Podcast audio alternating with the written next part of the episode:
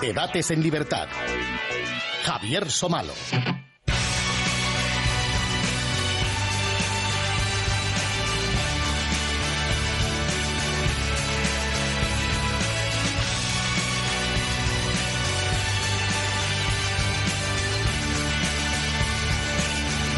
Muy buenas noches amigos y bienvenidos a Debates en Libertad. Seguimos hablando hoy, el, último programa que dedicaremos a la Guerra Fría. La destrucción mutua asegurada, eso que en inglés las siglas eran MAD, algo así como loco, bueno, pues dio como resultado, por decirlo de alguna forma, una enquistada forma de distensión.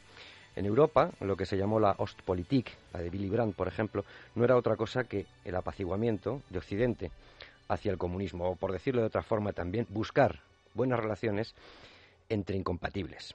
La Ostpolitik también fue aplicada, por ejemplo, por el Vaticano, gracias al cardenal Agostino Casaroli. Sucumbieron a esta política, por ejemplo, Juan XXIII y Pablo VI, pero la frenó y además, con toda naturalidad, el Papa polaco, Karol Wojtyla. En Estados Unidos, el presidente Jimmy Carter protagonizó una política exterior que podíamos calificar de vaivén, luego lo veremos, y que terminó calificándose por algunos como indefensión activa, por ejemplo, frente, a Leónidas Brezhnev. El caso es que el mundo parecía condenado a soportar el equilibrio inestable de la Guerra Fría como si fuera un modelo mundial. Todo eran eufemismos hasta que llegaron, como han dicho algunos autores, las palabras. Y en cuatro años, de 1978 a 1981, irrumpieron en escena cuatro personajes, Karol Wojtyla, el papa polaco, Lech Walesa, Margaret Thatcher y Ronald Reagan. Esta sí fue una conjunción planetaria, no como aquella de Leire Pajín. Bueno, el caso es que vieron con claridad que el apaciguamiento solo consolidaría un cuadro trágico, que lo único que hacía era dividir al mundo en dos partes, una con libertad y otra sin ella. Bueno, pues eso era eh, la distensión. Y en palabras de Reagan, siempre con humor, preguntó, ¿no es eso lo que hace un granjero con su pavo hasta que llega el día de comérselo en acción de gracias? Otro también tuvo gracia, un minero polaco que resumió el sentir de su pueblo ante la visita del Papa, que porque un país comunista quería ser de repente cristiano, contestó, para alabar a la Virgen y de paso fastidiar a estos hijos de puta. Reagan, Juan Pablo II y Thatcher despertaron conciencias y sufrieron sendos atentados, el menos, el menos esclarecido o quizá del que más pistas se tiene, sigue siendo el del Papa. Pero tras los intentos eh, de magnicidio redoblaron esfuerzos y demostraron lo que era una realidad, que todos querían estar en un lado y además huyendo del otro. Estirpar el quiste de la destrucción masiva fue una genialidad más de Ronald Reagan, luego lo veremos, la iniciativa de defensa estratégica, es decir, la posibilidad, de repente, de que un bloque pudiera defenderse de un ataque del otro sin lanzar misiles. Esto llevó a Reagan al que como él mismo se quejó se le morían todos los líderes soviéticos, a una larga partida de ajedrez contra Mikhail Gorbachev, otra figura, un soviético, muy soviético, que pretendió combinar el comunismo al que nunca había renunciado con los aires de libertad que trajeron sus contemporáneos en Washington, en Londres y en Roma. Igual que de pronto se recogió el alambre de espino en Hungría, un día, además ese mismo año, cayó el muro de Berlín, no, unos años más tarde, señalando el fin, por lo menos el fin simbólico de la Guerra Fría. Otra cosa y otro debate será lo que ocurre hoy mismo con los escombros.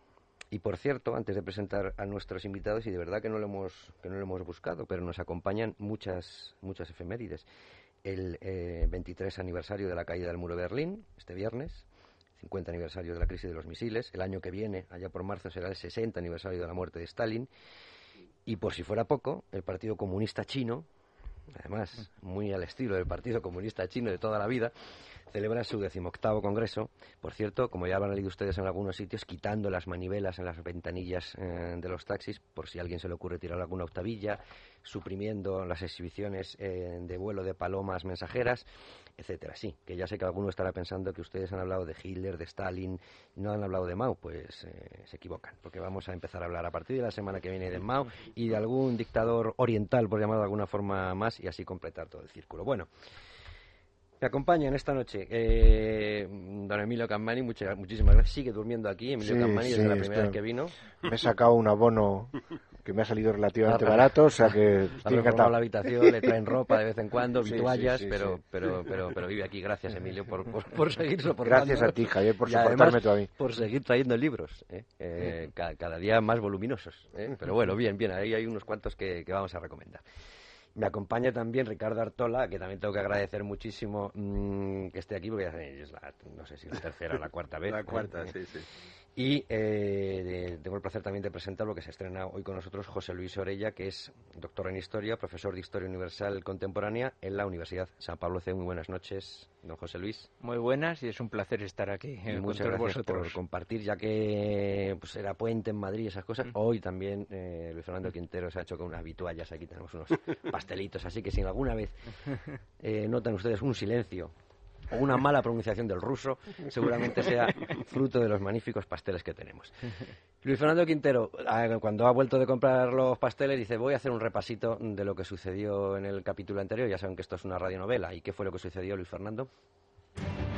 El equilibrio de poder entre Oriente y Occidente, entre el totalitarismo y el régimen de libertades, entre el comunismo y el capitalismo, no solo tuvo el frío y soterrado pulso por la supremacía, también hubo puntos calientes. Uno de ellos la protagonizó una de las reliquias que aún queda de aquel periodo, Fidel Castro y la dictadura cubana y la mejor jugada para el juego defensivo es colocar en la puerta de atrás de los Estados Unidos misiles. Kennedy estaba aterrado y entonces, eh, pues a un cierto momento eh, decide ceder en, los, en lo de los misiles Júpiter y es verdad que no has cedido todo, pero has cedido una parte de lo que tenías. Por lo tanto, estratégicamente, tras la crisis de Cuba, Estados Unidos es más débil y la Unión Soviética es más fuerte. Es difícil pensar que en ese tablero tan complicado eh, y en el que había tantas piezas en juego mm, no se tuviera que ceder en algún sitio.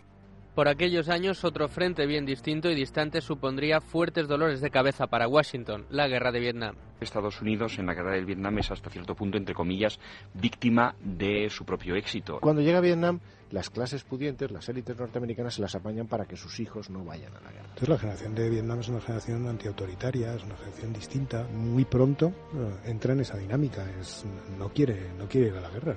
Quien les metió en Vietnam fue Kennedy, era un demócrata, y quien les sacó de allí fue, un republicano que fue el, el malhadado Nixon. Los expertos Emilio Cammani, José María Marco y Emilio Sáenz Francés analizaron uno de los capítulos más significativos de este tenso periodo de la historia. El enemigo era el mismo, el comunismo, pero la sociedad americana no compró la mercancía. Hoy, nuevo capítulo de la Guerra Fría.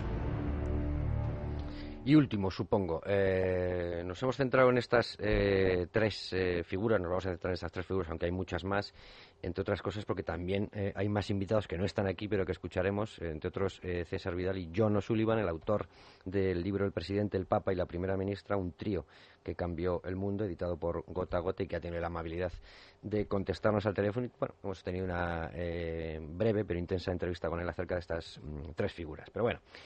Saldrán muchísimos más y, seguro que serán bienvenidos. Lo primero que me gustaría aclarar en una primera ronda, si, os parece, es ese concepto de distensión que yo no sé si he explicado bien, pero que al final terminó convirtiéndose más que en distensión, pues eso, en apaciguamiento eh, de Occidente hacia, hacia, el, hacia el comunismo, no, no, ya hacia la Unión Soviética. No sé si estoy errado, si fue así. Bueno, eh, en realidad Ahora que sabemos que en el 91 la Unión Soviética se fue al garete por sus contradicciones internas y por la incapacidad, en definitiva, de luchar la Guerra Fría con los medios que la Guerra Fría exigía, en definitiva la carrera de armamentos, un coste brutal que la Unión Soviética no supo asumir, pues la política de Billy Brandt parece que no tiene sentido ninguno y que fue un error y que solo sirvió para retrasar esa derrota. Sin embargo, en, aquel, en aquella época tenía cierto sentido desde el momento en que se vio que el empate nuclear prácticamente obligaba al mundo a estar en esas circunstancias indefinidamente. Eternamente. Eternamente. Y que, que el mecanismo era ese. tenía al final unos tenían libertad y otros no. Y otros no, y, así vamos a estar. Y lo único que había que procurar es ver la manera de que no nos matáramos los unos a nosotros eh, con las bombas atómicas. Entonces, la política de Adenauer eh, de fuerza y de resistencia, pues en los años 60 empezó a carecer de sentido. Y os, Adenauer, que era la de, Truman. Que era, Adenauer fue canciller después de con más, me parece que tenía 71, 72 años cuando lo nombraron canciller. Un tío que está toda la vida como esperando a ser el gran personaje de la moderna Alemania. Y claro, en su mentalidad, eh, con esa edad, pues lo que había visto le daba suficiente em, fuerza moral para mantener esa política. Pero evidentemente en los primeros años 60 eso parecía que el mundo iba a dividirse en dos bloques indefinidamente y Alemania no podía seguir estando de espaldas a sus compatriotas del otro lado. Y entonces Willy Brandt empezó las políticas y tuvo, por lo menos, tuvo el buen sentido de no reconocer al Estado alemán como como Estado independiente Estado, a la República Democrática Alemana desde un principio, por lo tanto forzando a la URSS a que el, la propia República Democrática encara el, el hocico y quitó a Ulbricht y vino Honecker. Honecker no es que fuera un bendito de Dios, ni muchísimo menos, pero comparado con el otro, era un personaje más asequible. Y por ahí, de alguna manera, la Ostpolitik ayudó a que la Guerra Fría fuera vencida por el capitalismo. Si bien es verdad que la verdad es que Billy Brandt no era ese el objetivo, el objetivo que perseguía. Quiero decir que, que, el análisis eh, que has hecho mm, desde dos puntos de vista a toro pasado está bien, eh, porque evidentemente en aquel momento no se podían saber las consecuencias, pero que Billy Brandt más bien lo que quería era llevarse bien. Eh, sí, sí, por supuesto. igual que una Ospolitik en el Vaticano que también era llevarse bien ante una cosa inamovible, que ibas, entonces ya que esto es inamovible y en el momento que haya una fricción el choque es, es letal, pues vamos a tratar de llevarnos bien con los países del este. Si lo piensas es un poco con lo que pasó con la Francia del año 40. La Francia del año 40 dice que un millón de muertos como en el 14, ni hablar. Estos señores nos invaden, nosotros montamos la Francia de Vichy y ya veremos lo que pasa. Y efectivamente, los americanos matan a, 200, a 100.000 soldados suyos para liberar a Francia y salieron estupendamente. Pero claro, en el año 40, en principio, la ocupación alemana era indefinida. Entonces, esa es la cuestión, que hasta cierto punto la decisión francesa de no resistir a los alemanes fue inteligentísima. Pero en ese momento no fue una decisión inteligente, fue una decisión cobarde. Pues esto es un poco igual. La política de Willy Brandt era una política cobarde, pero a la larga ayudó a ganar la Guerra Fría. Probablemente más de lo que lo hubiera hecho la política de Adenauer. Ricardo. Hombre, yo, yo lo que veo también, eh, sin, sin disquepar de lo que has dicho tú, es que, eh, que, que, también, o sea, lo dice, lo dice Gadis en, su libro, por ejemplo, eh, la Guerra Fría es un teatro, ¿no? Y entonces en el, en el teatro también hay mucho de, de, lo que llaman los americanos de bluff, de engaño, de despiste, etcétera, etcétera. Entonces hay, hay una serie de señales y bueno, luego los, los estadounidenses tienden a la paranoia. Mm, como, como pueblo, como colectivo, o por lo menos en estos años. Bueno, dicho en tono menor, no se puede descalificar un pueblo entero diciendo esto, pero vamos, quiero decir que, que, que sí es cierto que tienen una cierta tendencia a la paranoia. Entonces, todo esto unido, es, es cierto que había síntomas de que la Unión Soviética era una superpotencia realmente y era un modelo. Y durante mucho tiempo se vio, es decir, en la propia carrera espacial eh, son hechos, o sea, hechos duros, como dicen hard facts, que dicen los anglosajones, no, no eran invenciones. Y entonces no es hasta que, curiosamente, un, un derivado, un spin-off de, la carrera espacial, que son los satélites, cuando, cuando pueden ver desde el aire eh, las cosechas y pueden saber, según la cosecha del año, que realmente es, es un régimen con los pies de barro. Eh, pero, pero sí es importante entender que, en la, que, que, la historia hay que verla en el contexto de la época, no con la ventaja, con el ventajismo que te da el que yo conozco toda la película, el final, quién era este, quién era el otro. Entonces, visto en el contexto, es cierto. Pero visto en el contexto, también hubo tres actores en ese teatro que lo vieron de forma distinta. No, no, claro, claro que sí, que sí, que sí, que sí, sí, sí, sí, sin duda, sin duda. No, no, pero refiriendo a las políticas y demás. Sí, sí. José Luis. Hmm un poco en, esa misma situación, ¿no? Yo creo que has eh, rescatado muy bien el que había una nueva generación de comunistas al otro lado y eso facilitó un poco eh, ese intento de, bueno, si el mundo está permanentemente dividido y esto no va a tener otra variación, vamos a, vamos a intentar tender puentes, ¿no? E incluso no solo ya por parte de Billy Brandt, que, bueno, podía haber alguno decir, bueno, no deja de ser un socialdemócrata, etcétera, sino, bueno, es que si nos miramos el ombligo aquí en España en ese momento incluso es cuando se publica el Crepúsculo de las Ideologías de Gonzalo Fernández de la Mora, él dice, quizá igual hay que bajar el nivel de las ideas ir a los gobiernos de eficacia de las tecnocracias y un tecnócrata del otro lado y un tecnócrata de este lado pueden llegar a los gobiernos.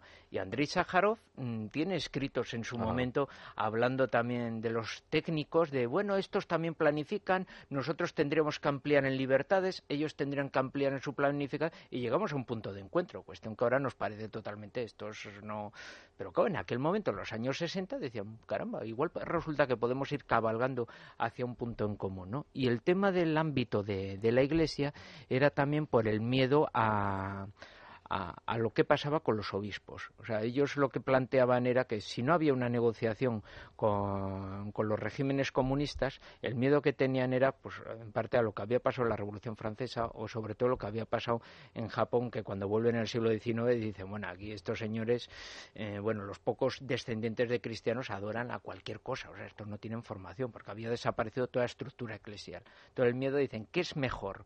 Eh, tener un pacto y mantener, aunque sepamos que nos metan espías, una jerarquía que más o menos mantenga una iglesia dominada, subordinada, pero que controla la comunidad católica y más o menos la mantiene la ortodoxia, o de repente una, una iglesia en clandestinidad totalmente fracturada, que, que está totalmente dispersa, sobreviviendo como puede y que al cabo de generaciones, de repente te encuentras que aquello mm, se han ido detrás de un aventurero de otro y aquello se ha fragmentado en unas creencias y en unas cuestiones totalmente casi de secta, ¿no? Entonces, ante eso, dije, igual lo que hay que hacer es pactar y vamos a salvar nuestra autonomía para cuando llegue el momento idóneo, ¿no? Pero y en ese pacto no hubo un poco de contagio de marxismo, y me estoy refiriendo a la teología de la ah, liberación. y, por supuesto, porque la, otra contraparte dice, nosotros tenemos nuestros cristianos por el socialismo, o sea, nuestro caballo de Troya dentro, y entonces hay que pactar con estos señores. Y por eso el cardenal Stefan Wyszynski dice, oiga, me están ustedes haciendo aquí el papel, o sea, ustedes están en Roma, no entienden esto, yo sí que llevo aquí, y caramba, ¿no? Y me están haciendo, me están dejando ustedes solo, ¿no? Entonces ahí viene ya el choque de figuras y más viendo al cardenal Misensky como, en fin, le habían dejado pasar los caballos por encima de él, ¿no? O sea, el cardenal Wyszynski es que tiene que bueno, tiene dos papeles, o sea, se le ve como cabeza de la Iglesia, pero tradicionalmente en la historia polaca, como tenían monarquía electiva, cada vez que moría un rey había que elegir otro, el primado es el que ejercía de rey provisional hasta la elección del nuevo. Entonces, para los polacos, el régimen comunista era, bueno, hasta que tengamos un jefe de Estado libre, elegido por nosotros, el cardenal primado es como nuestro líder natural hasta ese momento.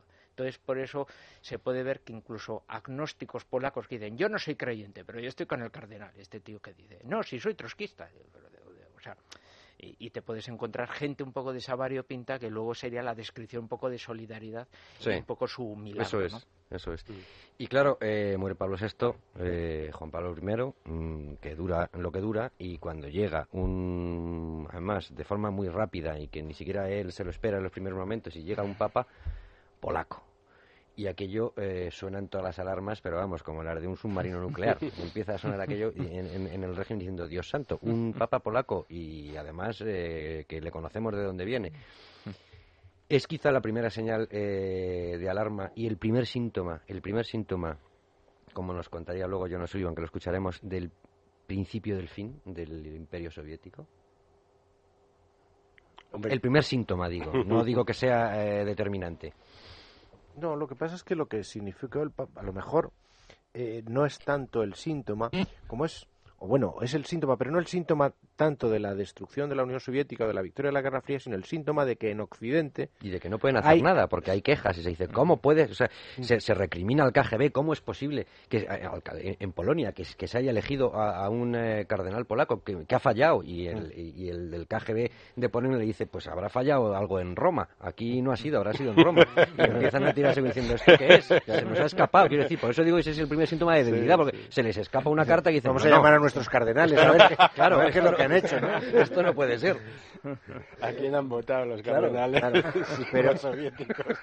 Pero lo, que, lo que yo creo que más que un síntoma es que Juan Pablo II se pone a la cabeza de la manifestación. Es algo un poco, salvando todas las distancias, porque no tiene comparación en cuanto a la importancia ni en cuanto al, tamaño del desafío, al no me resigno de Esperanza Aguirre, ¿no? es decir, no me resigno a que esto, a que mi pueblo tenga que estar sometido al comunismo indefinidamente.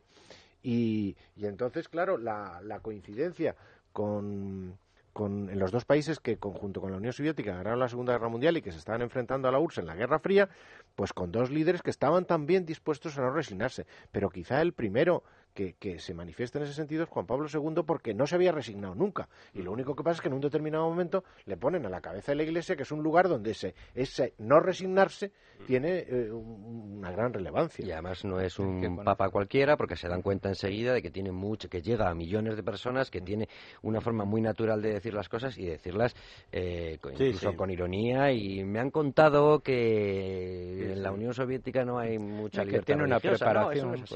Bueno, que tenía una edad, o sea, era un papa eh, joven, y, además era, creo, el primer papa no italiano en muchísimo tiempo. Es decir, que era novedoso por los cuatro costados, sin duda. Y que le servía también la experiencia que había tenido en Polonia, ¿no? Es el primer papa que se da cuenta de, de lo anticuado que está en el Vaticano a nivel de técnica. Claro. él, es el primero que no le graban las conversaciones los demás porque decían, no, si es que para cuando nosotros hablamos por la mañana, ya por la tarde en el Kremlin saben lo que ha hablado el Papa. O sea, porque tenían sus topos, sus, todos sus sistemas de mecanismo para atrapar las conversaciones. Él es el que empieza, no, no, yo esto no lo dejo por escrito, yo me voy al jardín contigo, hablamos en nuestro idioma, no sé qué, y es el que empieza y de repente no se sabe. Y las cosas que él habla por la mañana, mm. nada. Y entonces lo que él habla con el embajador, igual norteamericano que va a Roma, etcétera, pues él no lo habla de repente, ah, ponemos el informe y se queda ahí escrito y cualquier mayordomo lo puede coger. o sea, él es ya una persona que sabe que cuando ha sido arzobispo, que cuando ha sido profesor en Lublin, le graban, le siguen, le no sé qué, y eso se mantiene, ese hábito y costumbre también en Roma. Y eso va a ayudar a que él no sea predecible y pueda coordinar sus actividades. ¿no?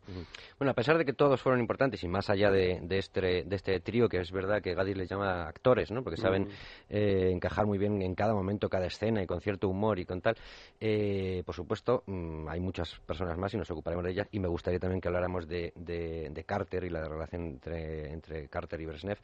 Pero le preguntábamos a John O'Sullivan, insisto, el autor del libro El presidente, el Papa y la primera ministra, eh, ¿cuál de los tres, quién de los tres, si Reagan, Thatcher o Juan Pablo II, despertó más alarmas en la Unión Soviética? I think they feared uh, John Paul II the most.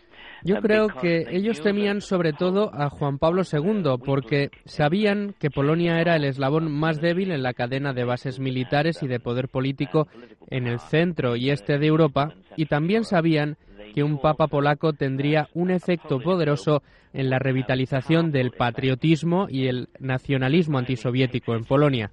La Unión Soviética sabía que no tenía una estrategia o respuesta fácil ante él porque era un personaje mundial a quien todo el mundo prestaría atención. En definitiva, intentaron abordar el problema, pero vieron que no podían trazar una estrategia contra Juan Pablo II. Bajo mi punto de vista, nunca encontraron el modo de hacerlo. Finalmente, el resultado fue que sus temores se hicieron realidad y perdieron el control. Fue el final del Imperio Soviético. La elección de Juan Pablo II fue el comienzo del final del Imperio Soviético.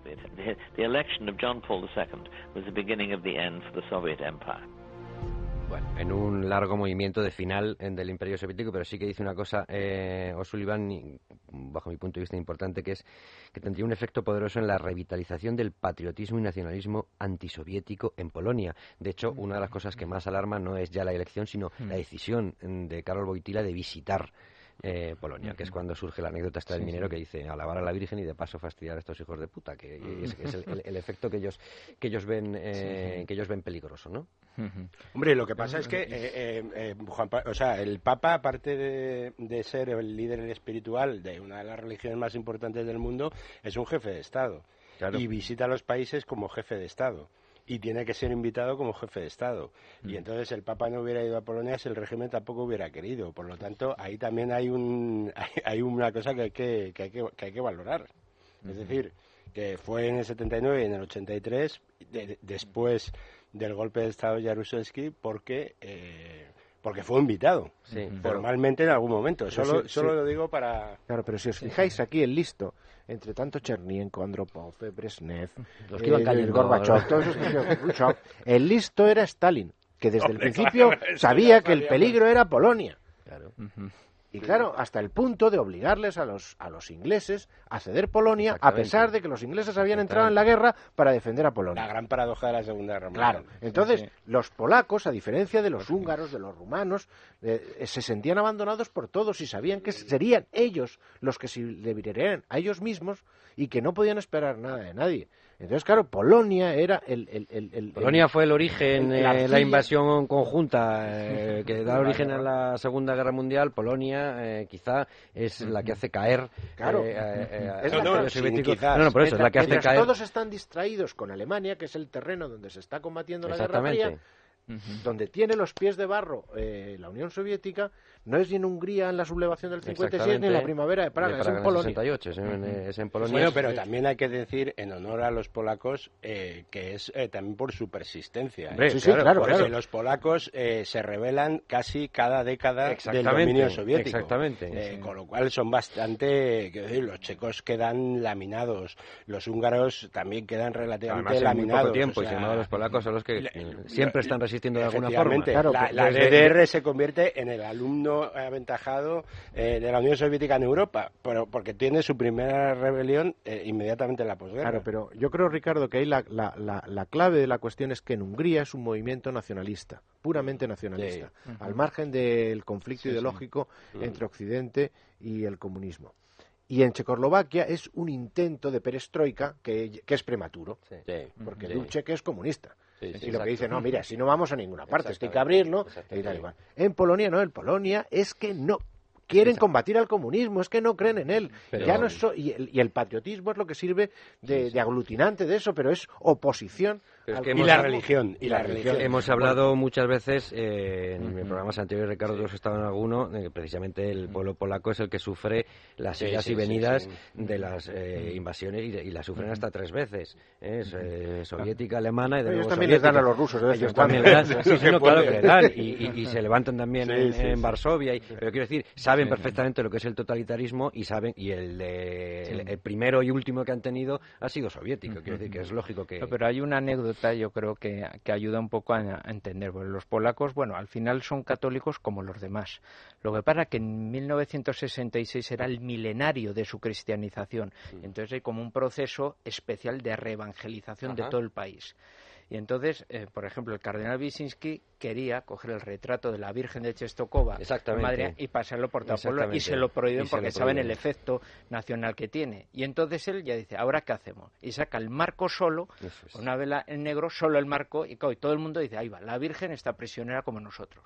Pero fue el efecto totalmente más contrario a las autoridades comunistas y entonces hubo más simbiosis incluso de la sociedad con la religión y viendo además que la Iglesia era la única estructura que mantenía los sentimientos nacionales, religiosos, o sea, hay una simbiosis de todo, ¿no? Ahí, entonces, claro, eh, Juan Pablo II llega ya, pero después de un proceso de formación, de maduración, en la cual ya están todos, vamos, a punto de, ¿no? y en los años cruciales, el oficio más peligroso en Polonia es sacerdote. Claro, porque, porque el régimen acaba con, con unos cuantos sacerdotes que, que, bueno, que cuando ha habido casos similares en Occidente han sido, eh, eh, bueno, en Monseñor Romero en El Salvador es una cosa que, que, que, ha estado ahí eh, afectando durante mucho tiempo y allí caían sacerdotes como, como, como chinches, vamos, no caían, los eliminaba el régimen, quiero decir, ¿no? Bueno, entonces queda claro que Polonia es la pieza clave, si, se puede asociar como pieza clave esa, esa llegada al, Vaticano de, de, Karol Wojtyla, el Papa polaco, que supongo que lo acelera. Además, luego ya esto es, un, es, eh, todo reacción en cadena. Lech Walesa con Reagan y con Margaret Thatcher que hacen piña sobre esa causa que la, que la identifican enseguida. ¿no? Hablabas tú antes, Ricardo, del eh, golpe de Jaruzelski, que es una cosa que también despista mucho, porque en un principio parece que son los soviéticos los que van a entrar ahí y decir, pero ojo, eh, no podemos hacer nada. Y yo, que es una ley marcial teledirigida desde Moscú. Bueno, da la pero tampoco, tampoco lo hace Moscú. Parece que es sí, Jaruzelski motu propio. Mm, da la impresión de que es un bluff. Es un bluff de, Moscú. Yo creo que demuestra eh, la, limitación en ese momento ya del poder soviético. Pero bueno, la limitación y esas reglas de la Guerra Fría. Supongo que la, eh, Unión Soviética dice, ojo, que en, en, en, este equilibrio que estamos nuclear, si nosotros eh, invadimos Polonia. Mm Por eso, por eso la limitación, porque por primera vez, o sea, cuando tú no eres, no eres capaz de, imponer eh, tu, tu, huella en, en, lo que es tu patio trasero, eso es una muestra de debilidad indudable. Y entonces lo que hacen es darle a entender al régimen o a Jaruzelski o lo que sea que si no intervienen ellos van a va a intervenir Moscú y va a entrar. Y Jaruzelski se traga, se traga el, el bueno el bluff no y entonces eh, es él el que el que interviene de todas maneras a mí me parece porque la doctrina Brezhnev que significa el derecho de la Unión Soviética a intervenir en mm. sus países satélites para ahogar cualquier em, eh, desafección, cosa que hacen, que es lo que, hacen habitualmente, después del acta final de Helsinki queda en tela de juicio. Porque claro, los soviéticos en el acta final de Helsinki se comprometen a una serie de cosas y dicen, bueno, un compromiso formal, como siempre los soviéticos, estos son papeles. Son papeles. Pero luego los papeles hacen mucho, porque efectivamente, exactamente igual que la CIA, que fue la que mm, promovió el levantamiento de Hungría, se ve atada de pies y manos y al final abandona a los, a los nacionalistas húngaros en su lucha contra los soviéticos, con el acta final de Helsinki ya no está tan claro que los norteamericanos vayan a hacer eso. Y el temor de los rusos es decir, dice, no, es que si nosotros hacemos patente ante todo el mundo occidental que estos señores son lo que son porque nosotros se lo imponemos y no porque ellos lo quieren, pues nos podemos ver muy mal. Con lo cual era absolutamente esencial que fueran los propios polacos los que reprimieran su propio movimiento Por eso, una represión de dentro que, aunque todo el mundo identificara... la Unión Soviética del año... Em, Luego es una muestra de debilidad clara, entonces. Claro, 81. 81 pasada el acta final de Helsinki, que es del 75, si yo no recuerdo mal, no es la del 68, ni mucho menos la del 56. Pero eso es una muestra de debilidad. De debilidad, clarísimo. Claro. Sí, sí. claro, sí, por eso Ahora, claro, todo lo pasado, dice, si estaba ahí, si lo estabais viendo, y los de la CIA diciendo tenemos Unión Soviética para 50 años, ¿no? Pues... Sí, sí, pero nosotros tenemos, pero, ojo, tenemos esa ventaja y oye, con esa ventaja jugamos. ¿Me dejáis que lea una cita brevísima de Reagan, que es uno de los grandes protagonistas del día que me ha dejado preparando este, esta, este encuentro? Dice, y luego os digo el año, eh, que es relevante. El comunismo es una aberración temporal que un día desaparecerá de la Tierra porque es contraria a la naturaleza humana. Lo dice en 1975. 75, 75, porque luego lo del el basurero de la historia ya todo eso es en el 82. 75, es decir, que como en este país... En sus programas de radio quizá. Sí, sí, no lo sé, pero vamos, la, he encontrado... Pero quiero decir que demuestra muchas cosas, demuestra eh, una, una clarividencia, una visión futura de las cosas y una... Eh, y bueno, y evidentemente no esa imagen caricaturesca que tiene este país tantas veces provinciano eh, con, este tipo de personajes. Ah, bueno, no, eso está claro. Cada vez que, era muy mal actor, pero político era un político estupendo. no, pero es la quizá, lo, que habéis marcado del montón. El otro día le vi una Oye, la definición de distensión, como el granjero y el pavo, hay distensión hasta el día de acción de gracias. Luego ya de cada vez deja de haber distensión. Bueno, pues eh, sin salir de, Polonia, eh, otra de las preguntas que le hacíamos a a, O'Sullivan era precisamente esto, si en el origen de la Segunda Guerra Mundial está Polonia eh, y en tantos tropiezos está Polonia, le preguntábamos si está el final de la Guerra Fría también en, el, en Polonia y, por supuesto, en el decidido apoyo tanto de Juan Pablo II como de Reagan y del sindicato, al sindicato Solidaridad de Lech Walesa. Esto es lo que nos contestaba John O'Sullivan.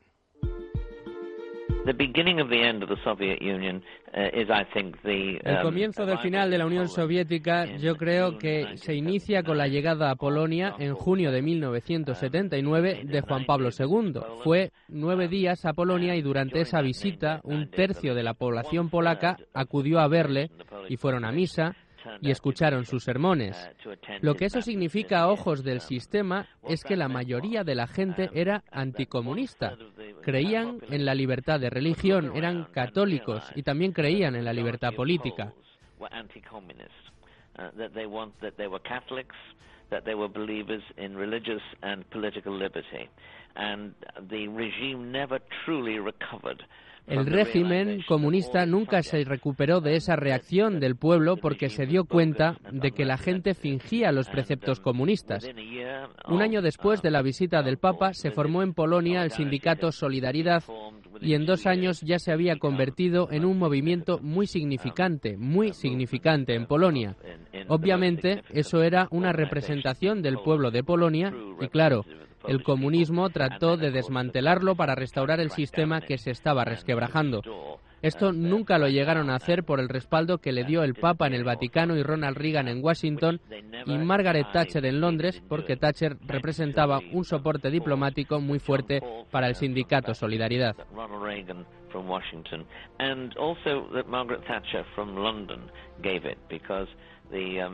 Uh, Mrs. Thatcher was very strong in offering diplomatic support to Solidarity. Bueno, me ha gustado lo de que eh, la gente fingía los preceptos comunistas. Mm. Eh, yo no sé cuántos habría que de verdad que de verdad lo llevaban a cabo por, por, por fervor comunista, ¿no? Pero bueno, parece claro que eh, te hablaba yo al principio de Pajín y de verdad pido perdón a los oyentes por meter a Pajín en, un debate como este, ¿no? Pero aquello sí que fue una conjunción planetaria y casual, ¿no? Porque, bueno, eran personajes que nos acaba de dar Ricardo Artola una frase de 1975, que no es el discurso de Westminster, que luego escucharemos que era ya con él en el poder y con el balazo eh, metido en, el costado y ya sacado, bueno, sino que venía de antes y en Margaret Thatcher ocurrió lo mismo. Y recuerda mucho, y en España recuerda mucho la figura, por eso, por el no me resigno a Esperanza Aguirre, porque decía cosas que nadie quería. Dice John O'Sullivan eh, en su libro que, que el, problema al principio era que Ronald Reagan era demasiado americano, eh, Margaret Thatcher demasiado conservadora y el Papa demasiado católico, hasta que llegó un momento, después de todos los errores de Carter y que alguna cosa haría bien, pero bueno, eh, dejaron de ser demasiado católico, demasiado conservador, demasiado americano y fueron eh, necesarios, ¿no? Sin ser una acción conjunta, cuando, fueron necesarios. Cuando eligieron al Papa Juan Pablo II, leí yo a un periodista así muy cínico decir, Dios mío, han elegido a un Papa que cree en Dios. Nos podemos preparar, ¿no? Bueno, creo que creo que en el Partido Comunista de la Unión Soviética alguien, es que ahora mismo no, recuerdo quién fue, cuando le dijeron que era el Papa dijo Virgen Santa. qué expresión, qué milagro, ¿no?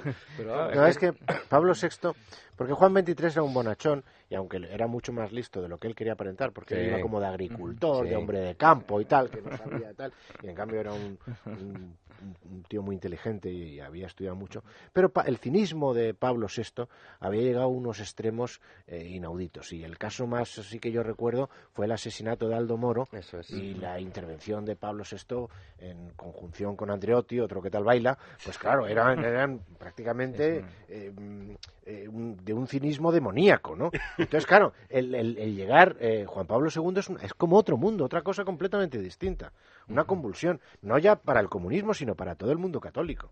Sí, y, la llegada de Thatcher para Gran Bretaña y la llegada de Reagan para Estados Unidos. y que cada uno de ellos son unos revolucionarios. No, no, son un golpe en la mesa y como dice O'Sullivan, eh, empiezan, bueno, y, eso creo que lo que lo comenta también, no sé si es O'Sullivan o Gadis, ya tengo un poco de lío, mm. pero dicen que convierten los eufemismos en palabras. Eso, no, Gadis. Es Gadis. son coherentes y, empiezan a hablar de verdad. Y eso es lo que trae que los, que los tres eh, vean que tienen química entre los tres, ¿no? Dice que cada uno tiene sus principios, somos coherentes con esos principios y nos podemos entender. Hmm. son tres personas firmes, ¿no? como, Reagan tuvo que lidiar con unos cuantos y como él decía se le iban muriendo, pero, pero eh, Carter solo lidió con, con Leonidas Brezhnev, eh, sí me gustaría que eh, pasáramos a, o sea, que analizáramos un poco cómo fue esa política, sobre todo la política exterior de, de Carter. Hay un, hay un fragmento de Sullivan que a mí me llama mucho la atención que dice eh, las creencias de Carter no eran antiamericanas, porque Carter era un patriota que había servido en el ejército, tampoco eran no americanas, pues esa expresión había adquirido un significado especial en los años de la posguerra, pero podrían describirse con justicia como post-americanas, pues daban por sentado que el siglo americano había llegado a un final anticipado, que América estaba perdiendo su papel predominante en la política mundial a medida que otros países se ponían a su nivel y que era necesario reformular los valores americanos para adaptarlos a esas nuevas realidades. Incluso en otros, eh, otros autores eh, hablan directamente de que, eh, de que Carter fue activista de la indefensión ante, ante Brezhnev. ¿Cómo veis vosotros es que Carter esa es política Carter es un personaje muy difícil, muy, difícil y muy atractivo. y no es fácil. Porque claro, se le cita como el ejemplo de típico presidente de un solo mandato que lo hace todo mal, un tío torpón, que lo único que sabía era de cacahuetes y tal. Y no es exactamente eso. Hay que entender que Kissinger domina la política exterior norteamericana prácticamente desde antes de que llegue Nixon, pero por supuesto, los cinco años de Nixon y los y los tres de Gerald Ford.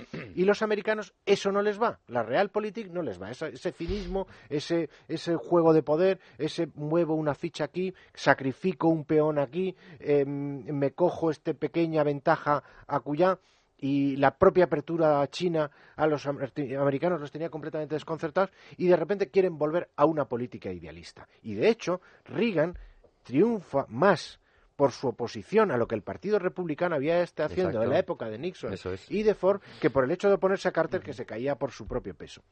Y cuando Carter llega con ese nuevo idealismo, con ese nuevo wilsonianismo a la Casa Blanca, se encuentra el tío con un, secretario de Estado que es Cyrus Vance, que es una especie de Obama, para entendernos, del ala izquierdista demócrata, de apaciguamiento, de entenderse con la Unión Soviética, de que al fin y al cabo, como son de izquierdas malos, no pueden ser del todo.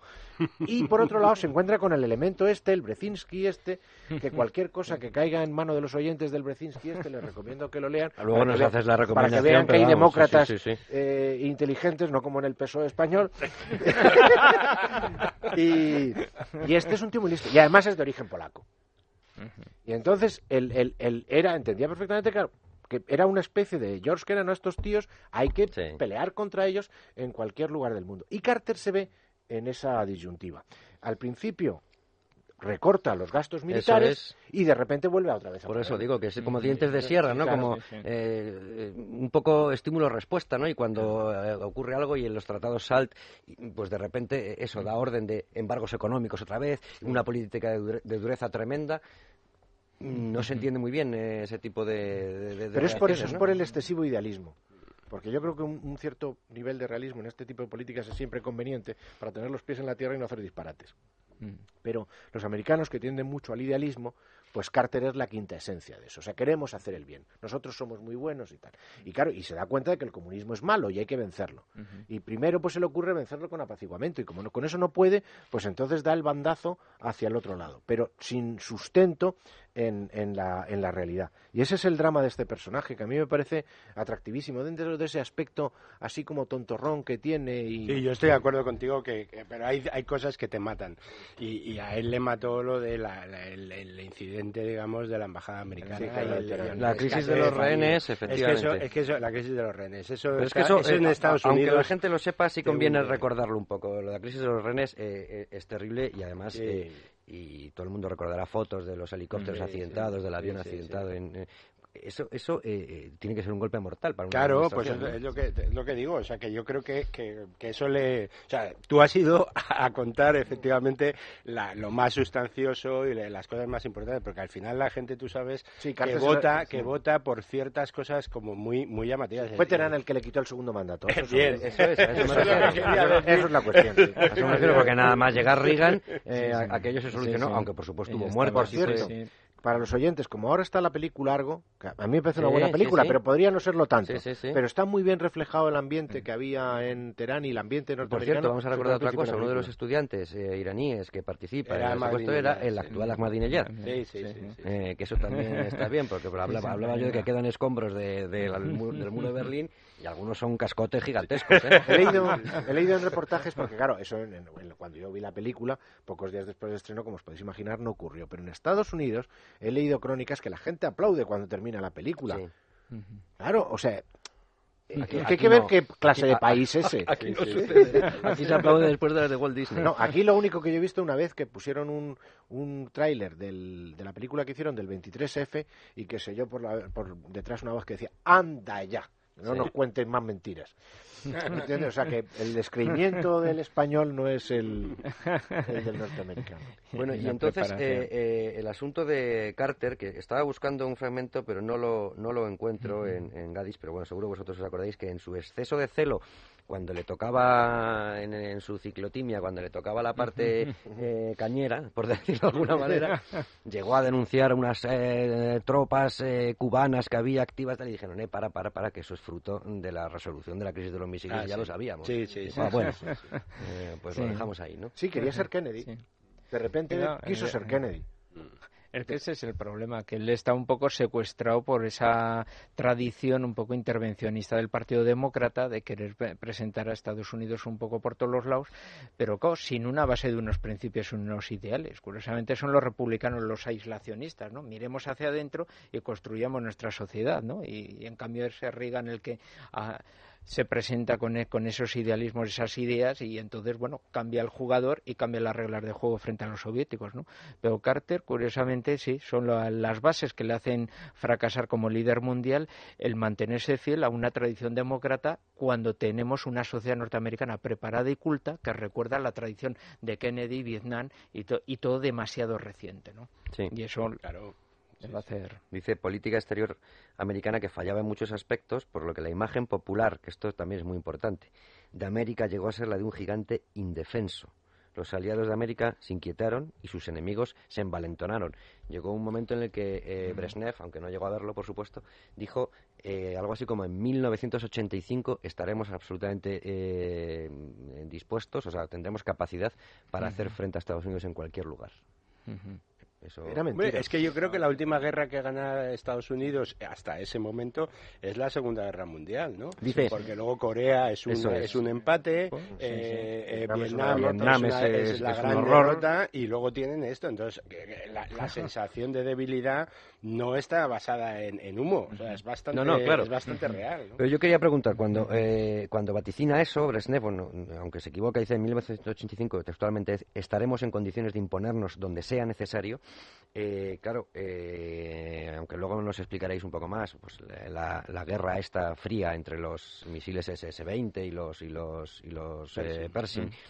y después los Pershing 2 y como respuesta también la invasión de Afganistán, que es así que parecía que podía hacerla sin que hubiera ningún problema, sí parece que eh, los términos de, la, de la distensión era que Jimmy Carter eh, tenía mm, ciertos eh, arranques eh, de dureza, pero más o menos respetaba eso, y sin embargo, la Unión Soviética, y perdón por el, por, por el paralelismo, porque seguro que no tiene nada que ver y meto la pata, pasa como cuando se negocia con terroristas y con ETA, seguía armándose y seguía creciendo hasta un punto en que Brezhnev sabía, ojo, que llega un momento en que voy a ser superior a vosotros, yo tengo misiles de alcance medio y tal en toda Europa y a lo mejor ahora las fuerzas están equilibradas, incluso mm, si no entramos en tecnología, somos superiores a, Estados Unidos.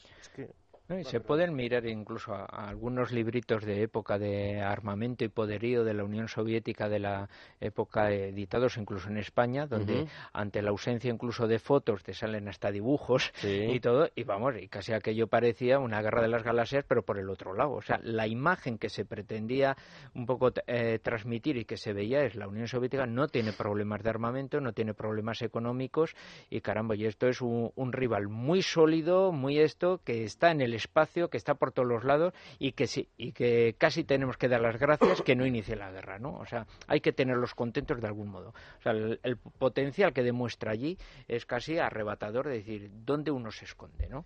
Es que en lo que yo, en lo que yo recuerdo de lo que yo he leído de, de problemas de estrategia nuclear desde el punto de vista norteamericano de aquellos años, a un cierto momento se convencieron creo que falsamente, pero en el caso es que a efectos ellos estaban convencidos de que la Unión Soviética con sus ICBM, los misiles intercontinentales y los nuevos M, los MIRVs, que son misiles que sueltan al llegar sueltan varias cabezas nucleares en varias direcciones, estaban en condiciones de aniquilar todo el armamento nuclear en tierra de los norteamericanos.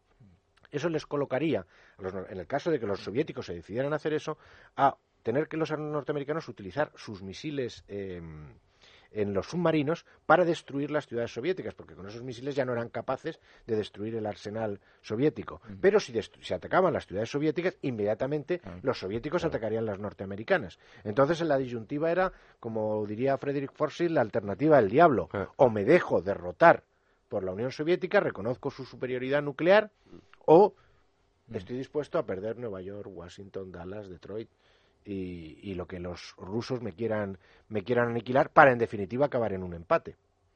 Entonces, en esa disyuntiva, la única manera de hacerle frente es tener más ICBMs, más Minuteman, más eh, Titan 2 y más misiles y más armas, de tal manera que el ataque, el primer, el que, el primer golpe que pudieran dar los soviéticos fuera incapaz de aniquilar el, arsenal norteamericano y ellos tuvieran capacidad de respuesta para aniquilar el de ellos, no para ir contra las. Contra vamos a hacer una pausa, pero luego, dentro de esto que estás diciendo, Emilio, vamos a, esa respuesta genial que tuvo y que podríamos calificar de farol de Reagan eh, cuando delante de todo el mundo se hace una pregunta y dice: Oye, ¿y si resulta que tenemos un sistema para destruir los misiles eh, enemigos? Y se quedan todos, pero, pero Y seguramente en ese momento no la tenían, pero esa fue una ventaja de Reagan.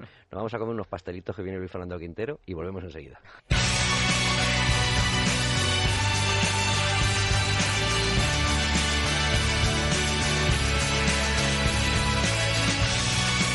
Luis Fernando Quintero, buenas noches, deja de comer pasteles. Muy buenas noches, casi me pillas con la boca llena, pero no, acabo de tragar el último. Me comentabas antes de, empezar que había alguna pregunta de, oyentes cuando sabíamos bueno, que estábamos hablando de la Guerra Fría. supongo que podrás meter, si tienes que meterla ya, a mí meter ahora mismo, eh, Baza, para hacer alguna pregunta que Si queréis esperamos y, así conforme vaya, cuando esté la cosa interesante os corto y, hablamos de alguna pregunta. y también hicimos una pequeña, bueno, encuesta sin ningún tipo de valor sociológico, más allá del cariño que tenemos a nuestros oyentes, eh, sobre quién creían ellos que era el personaje más eh, interesante de, este periodo. bueno, de este periodo. Sí, di algunas opciones más. Luego, si queréis, lo vemos porque me parece bastante curioso la respuesta. Ah, que lo dejas en suspense, ¿no? Ah, bueno, bien, estupendo. Bueno, pues estaba, eh, estabas hablando, Emilio, antes eh, de, de, esa guerra de misiles y además eh, pormenorizando, y te decía yo la genialidad de, de Reagan y si, si os parece os, leo esa, esa parte porque a mí también me parece em, pues tremendo el farol que se tiró pero que le funcionó dice bueno fue en el 23 de marzo del 83 sorprendió al Kremlin y a la mayoría de sus expertos en control de armamentos y a muchos de sus propios consejeros, dice, repudiando el concepto de destrucción mutua asegurada, el MAD famoso. Dice que nunca creyó que eso eh, tuviera un gran sentido, que era como dos matones del viejo este en una cantina apuntándose a la cabeza mutuamente con sus pistolas y sin bajar las armas. Y dice, en un, en un discurso televisado, se pregunta, ¿y qué pasaría si pudiéramos interceptar y destruir misiles balísticos estratégicos antes de que alcanzaran nuestro suelo o el de nuestros aliados? Todo el mundo se ha quedado callado diciendo adiós. Hasta ahora sabíamos lo que podía pasar con el dedo en el gatillo los dos para matarnos. Pero claro, si yo disparo y él no me dispara a mí, sino que intercepta esos, ojo que ya tiene ahí una ventaja y con eso no habíamos contado, que estaban los soviéticos muy entusiasmados por otras cosas. aparte, Carol Wojtyla... y ese es el, famoso, la, IDE, con la que juega después una partida de ajedrez. Que sí, pero que juega una partida de ajedrez con Gorbachev magnífica, eh, hasta el punto de ya el otro siguiéndole hasta el coche, pero oye, que no, que no, que yo ya no pacto nada contigo, que no. Y al final sí, Claro, es que en, en el momento en...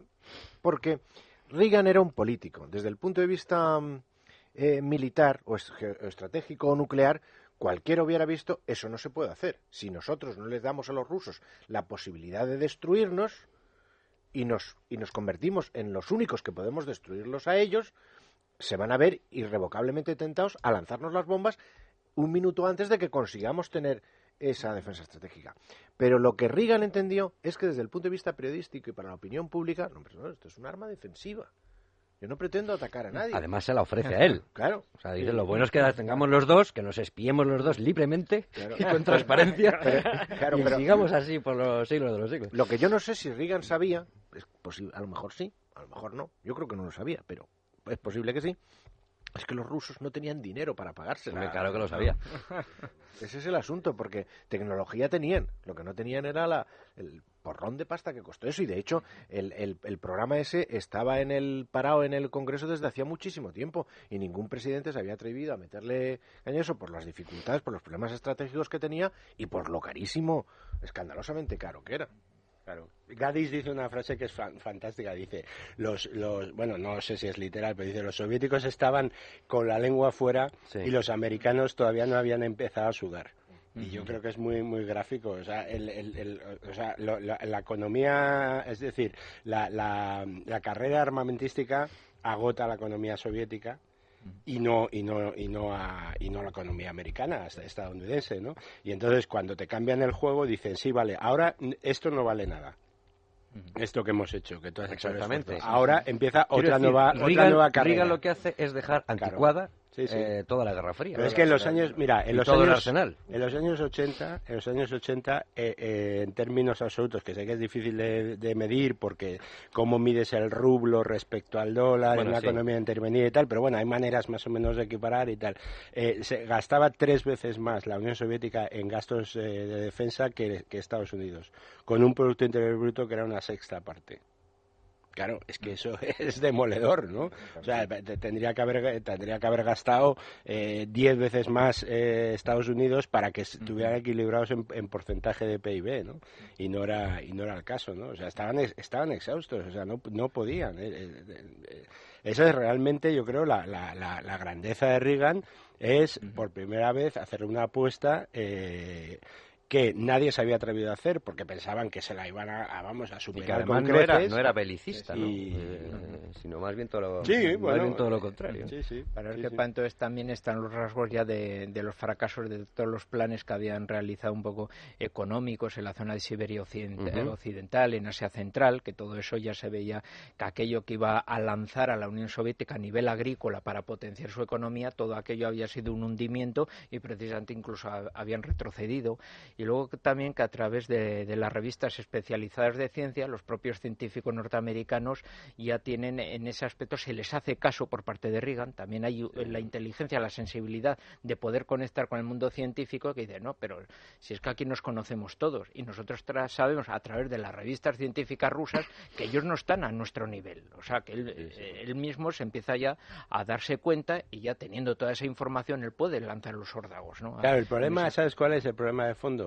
Que los, los soviéticos no saben lo que se gastan en las cosas. Ah. Y los americanos saben, no, no, es que es así. y los americanos saben hasta el último centavo, porque como tienen que ir al Congreso, ventajas de la democracia, y tienen que pedir la pasta. Ricardo, si hay un tópico en las películas americanas que puedes que, que, puedas tachar de ah, eso es una americanada y sobre todo en las bélicas es cuando un, eh, yo que sé, un Top Gun o cualquiera de estas, uno estrella, ten cuidado con ese aparato que cuesta 36 millones de dólares. Eso es lo primero que dicen siempre, lo que cuesta un bicho y lo sabe todo el mundo. Ojo lo que haces con eso, que cuesta tantos millones de dólares. el contribuyente norteamericano. Exactamente, exactamente, porque el americano sí, es consciente, no como Carmen Calvo Pollato, de que el dinero público es de todos y no de nadie, como decía la insigne. Claro, pero los, los eh, ingenieros de la carrera espacial eh, les preguntaban, y años después y tras la caída de la Unión Soviética, decían, bueno, ¿y, vosotros como cuántos estabais gastando en, aquellos años? Y ah, yo no lo sé, yo sé que pedía algo y me lo daban. Esa es la imagen. Pedía algo y me lo daban, para lo que les importaba, claro, es decir, para armamento, para, para bueno, en tiempos de la carrera espacial para hacer cohetes, pero, pero no sabían, no, no, no. Y como estamos en esta fase ya en la de eh, en la del eh, IDE, la Iniciativa de Defensa Estratégica, entra en juego un otro actor eh, que me gustaría que me ayudarais a analizar, que se llama Mikhail Gorbachev porque yo no sé si tampoco se le ha analizado bien.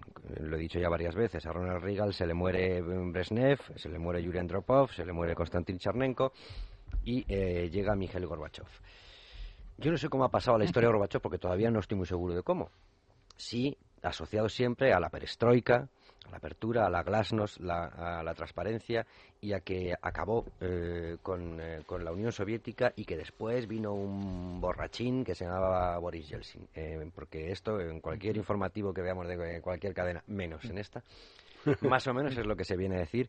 Creo, humildemente, que muy lejos de la realidad. No sé si, si estáis de acuerdo. Gorbachev, evidentemente, inicia, inicia esa apertura tiene unas eh, bueno las conversaciones de Ginebra después son en Reykjavik y luego en Washington creo ¿no? Eh, no sé si triunfa alguna de ellas eh, o si simplemente es al final el órdago o farol de Reagan con, con el IDE en lo que en lo que decanta la cosa y al final cierra la, la Guerra Fría en lo que a en lo que a confrontación de misiles se refiere. Para vosotros la figura de Mikhail Gorbachev qué importancia tiene en la Guerra Fría para mí toda, pero toda. En el, eh, quiero decir que es un personaje tan atractivo como Carter y casi por las mismas razones. Porque Gorbachev eh, es como esos líderes que está muy bien considerado fuera, pero mal considerado dentro. Y lo que decía De Gaulle, quien te tiene, cuanto peor te consideren fuera, mejor te considerarán dentro, o mejor deberían considerarte dentro, ¿no? Sin embargo, Gorbachev, que era discípulo de Andropov, se da cuenta muy pronto de que van al desastre. Y además hay que decir dónde, porque los dos estaban en el KGB. En el KGB, efectivamente. Y luego sale una pregunta sobre un informe del KGB sobre el Papa firmado por Yuri Andropov, firmada por, creo que Charnenko también, y por, y por Gorbachev, diciendo que hay que limitar la figura de este tío, que es peligrosa, mm, en un documento del KGB que se ha querido ligar luego con Caray, la trama búlgara, no sé qué, no sé cuánto. Pero bueno, perdón por, el, paréntesis. Sí, Andropov le gana la partida a Chernienko, pero se muere. Eso. Momento en el cual entonces finalmente Chernienko, que es el, el, que había puesto el delfín de Brezhnev, asciende al poder, pero también se muere. Y entonces llega el discípulo de Andropov, que es Gorbachev. Si Andropov hubiera vivido, yo creo que hubiera hecho poco más o menos lo mismo que Gorbachev. Si es que eh, ellos tenían sus informes económicos, esto va al desastre, esto se acaba, esto se termina. Y entonces la Glasnost y la perestroika es un intento de salvar lo que se pudiera salvar. Y resultó insuficiente. Que un tipo más inteligente y más habilidoso hubiera sido capaz de lograrlo, bueno, de lograrlo imposible, pero de darle a lo mejor a la Unión Soviética diez años más de aguantar la Guerra Fría, pues no lo sé. La verdad, eso ya no soy capaz de, esto. Bueno, también hay una paradoja, es el primer universitario que llega a secretario general del partido después de Lenin. Después de Lenin. No, lo digo a efectos de la preparación. Es decir, que, el que el que da eh, la puntilla... Igual que el Papa también joven, ¿no? Sí, sí, y joven, pero quiero decir que el que da la puntilla, que, que ningún otro había ido a la universidad después de Lenin. Cualquier, cualquier comunista soviético sacaría moraleja. Jamás hagas secretario general del Partido Comunista a un universitario. Lo tienes que sacar de los campos de trabajo de Georgia para que las cosas funcionen como Eres un cínico, Emilio. Incluso me atrevo a proponer a los oyentes, si quieren así como un pequeño juego para saberlo, que se metan en, en Google Imágenes y los dirigentes eh, soviéticos que los pongan en jóvenes y en viejos, cómo eran en su juventud y cómo ah, eran. Porque algunos te meten miedo. Y Chernenko es de los que te pones debajo de la, de la mesa. ¿Pero de joven o, de, viejo? De joven. De joven, Son de estos de los que dicen, ahora entiendo quién hacía las purgas, ahora entiendo quién es el que te llamaba a las 3 de la mañana y no es el leche. Con el chaquetón de cuero. Y... totalmente. Y entonces los ves luego y entonces de caramba, mm, la especie humana que ha llegado ahí arriba y la diferencia cuando aparece un Gorbachev que era el que tenía que salvar el socialismo humano, que ya para que lo, eh, le pongan el apellido de socialismo humano dice que era lo anterior. No, el problema de rostro humano. es que no sé, si, de rostro humano, si tiene, claro, si, tiene bueno, a, los apellidos. No, es que a los anteriores les llamaban, eh, creo que era el mismo Reagan el que los llamaba las esfinges de piedra o algo por el estilo, ¿no? Pero los ves en su juventud y te mueres de miedo. Pues le preguntamos, le preguntamos a John O'Sullivan pues, por eso, porque precisamente en el libro se ve que pues el documentos del eh, Partido Comunista de la Unión Soviética de 1979 lo firma junto a Yuri Andropov y Konstantin Chernenko eh, firman pues eh, unos documentos dirigidos al KGB en el que se plantean medidas para contener, y digo contener como un eufemismo, a Juan Pablo II, porque decían que, bueno, mm, eh, lo, que había dicho Brezhnev al principio, pero bueno, ¿dónde está el KGB eh, de Polonia que han conseguido, que han permitido esto, no? Entonces le preguntábamos también a John Sullivan cómo fue el verdadero Gorbachev de la Guerra Fría. Gorbachev um, was um, an orthodox uh, Um, Gorbachev um, fue un comunista ortodoxo, fue un aparachik, un funcionario de carrera. De hecho, él y su mujer, en este sentido, eran verdaderos convencidos del bolchevismo, incluso hasta que él llegó a lo más alto. Fue en el camino hasta alcanzar lo más alto cuando descubrió el desastre, el caos y la ineficiencia del sistema soviético. Por ejemplo, el Politburo ordenó regularmente que se entregara carne a Polonia para satisfacer las necesidades de los polacos, pero la carne nunca llegaba y esto pasaba una y otra vez. En cambio, Gorbachev no era capaz de evitar estas ineficiencias. Por tanto, sabía que el sistema era caótico e ineficiente, pero él seguía creyendo en los ideales del comunismo. Cuando él tomó el control, trató de hacer más eficientes las instituciones, tomó todo tipo de medidas que llamamos perestroika y no logró que funcionara bajo el sistema comunista. La carrera de Gorbachev fue resumida por Juan Pablo II del siguiente modo. Gorbachev era un hombre bueno, pero el comunismo era un sistema irreformable y cuando Gorbachev quiso reformarlo, el sistema colapsó. Y eso sucedió cinco años después de que se convirtiera en el secretario general del Partido Comunista.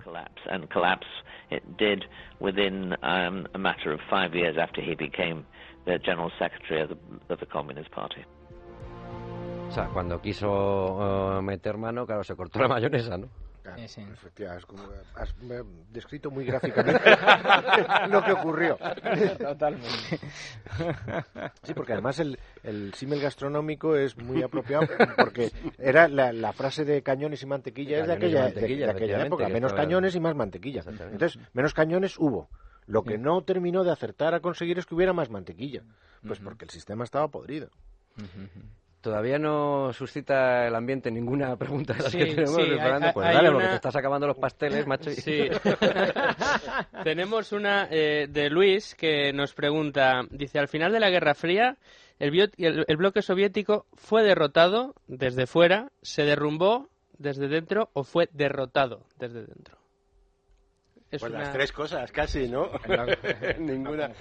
Quizá la que menos es derrotado desde dentro, ¿no? Hombre, los polacos, bueno, los bien, polacos, bien. Eh, si hablamos de todo el bloque si, soviético, si sí. Si que Polonia es, sí, sí. es, capital, es una pieza clave, los polacos, yo, yo, yo rompo una lanza por, por el pueblo polaco, no, eh, sí, sin lo, duda, porque era, vamos, que había que ser valiente que sí, en sí, esa sí, época, digamos, antes de que llegara Gorbachev, porque luego eh, cuando Gorbachev fue a, um, eh, con el siniestro que le gusta a Emilio, Honecker, bueno, por comparación, claro, sí, Ulbricht era peor, ¿no? Pero que fue allí a una, eh, un acto público con público en, en, en eh, Unter den Linden, en Berlín y tal, le, le, le, le, gritaban que se quedara y que no se marchara, ¿no? A Gorbachev, o sea que...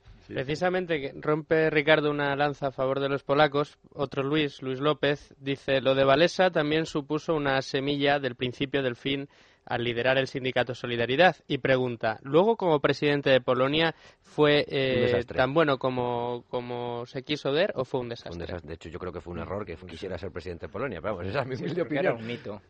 O sea, él es un hombre cuando Hombre, cuando consigues igual a hablar con él, he podido estar un par de veces. Ajá. Y eso, pues por ejemplo, él dice, hombre, una de las cuestiones eh, que uno se pregunta es, eh, yo en mi grupo, se puede decir nunca pasamos de 20 personas y no sabíamos quiénes eran los topos de la policía y de repente pasamos a ser 10 millones de afiliados. Entonces, y él todavía no se explicaba cómo había llegado eh, y, y, cómo se había procedido un poco toda la mentalización de esa. Hombre, sabía que era también la iglesia la que le estaba más o menos, pero al final lo que te encuentras es una persona, desde muy buena, que se dejaba llevar por los demás, que tenía sus asesores, pero él no es exclusivamente el fundamental. Una persona fundamental, pero también y que se transforma en un mito, pero en el, del cual no poder disociarlo ni de los Kaczynski, ni de Adam Misnik, Claro. ni de una serie de, de pléyade de Buenos, gente. muy buenos. Por eso, Pero muy yo no, yo no lo decía como están- crítica No, hacia, no, no, hacia todo él como contrario. persona, simplemente digo que igual que fue válido para levantar toda Sí, una, sí. toda una Bueno, revolución mucho, prácticamente un imposible, como hombre de Estado no tenía natural, capacidad. Para que luego, como presidente, ya cada uno fue a O sea, su... mal presidente a- en el sentido de mal gestor, no, sí, sí, sí. no, no, no, No, por no eso, no tenía ¿no? esa preparación. No es una persona con esa preparación. Servicios secretos. Servicios secretos. Sí, Miquel Serra Bonet dice, tras la caída del muro, ¿qué quedó de la Stasi en la DDR? ¿Se reintegró al, si- al esquema de la inteligencia alemana occidental? ¿Por qué el KGB, por, no, perdona, No, dice, porque el KGB, no. por lo que dijisteis en anteriores programas, por lo visto siguió funcionando en la Federación Rusa, pero ¿qué pasó con la potente Stasi? Gracias. Tan potente era que no sabemos lo que pasa. lo mantienen, No, hombre, no. lo, lo han sabido mantener muy oculto. No, yo creo, yo creo que, la, que Alemania Federal la, li- la liquida. la liquidaron, hombre, Sí, que la la Stasi liquidaron. era una división Es que- prácticamente sí, sí. del, del KGB. a, a- a- a Alemania, la Alemania actual unificada, o, o hasta cierto punto la Alemania federal de la Guerra Fría, le pasa a lo bestia lo que le puede pasar a Italia, lo que nos puede pasar a nosotros con, con nuestro pasado. Naturalmente el suyo mucho más terrible que el nuestro. Es decir, un miedo cerval a reproducir lo que ha ocurrido, es. lo que les ocurrió. Entonces pensar en heredar, si hubieran sido los ingleses, con toda seguridad los fichan inmediatamente. Esto no se puede desaprovechar. eh, aun- metiéndolos en, un, en unas eh, coordenadas distintas a cómo funcionaban antes. Pero los alemanes le tienen tal pavor a su pasado que yo estoy convencido que los, que los liquidaron. Yo estuve en Leipzig en el museo eh, que han hecho, que era la sede de la Stasi en Leipzig, la han convertido en museo. ¿no?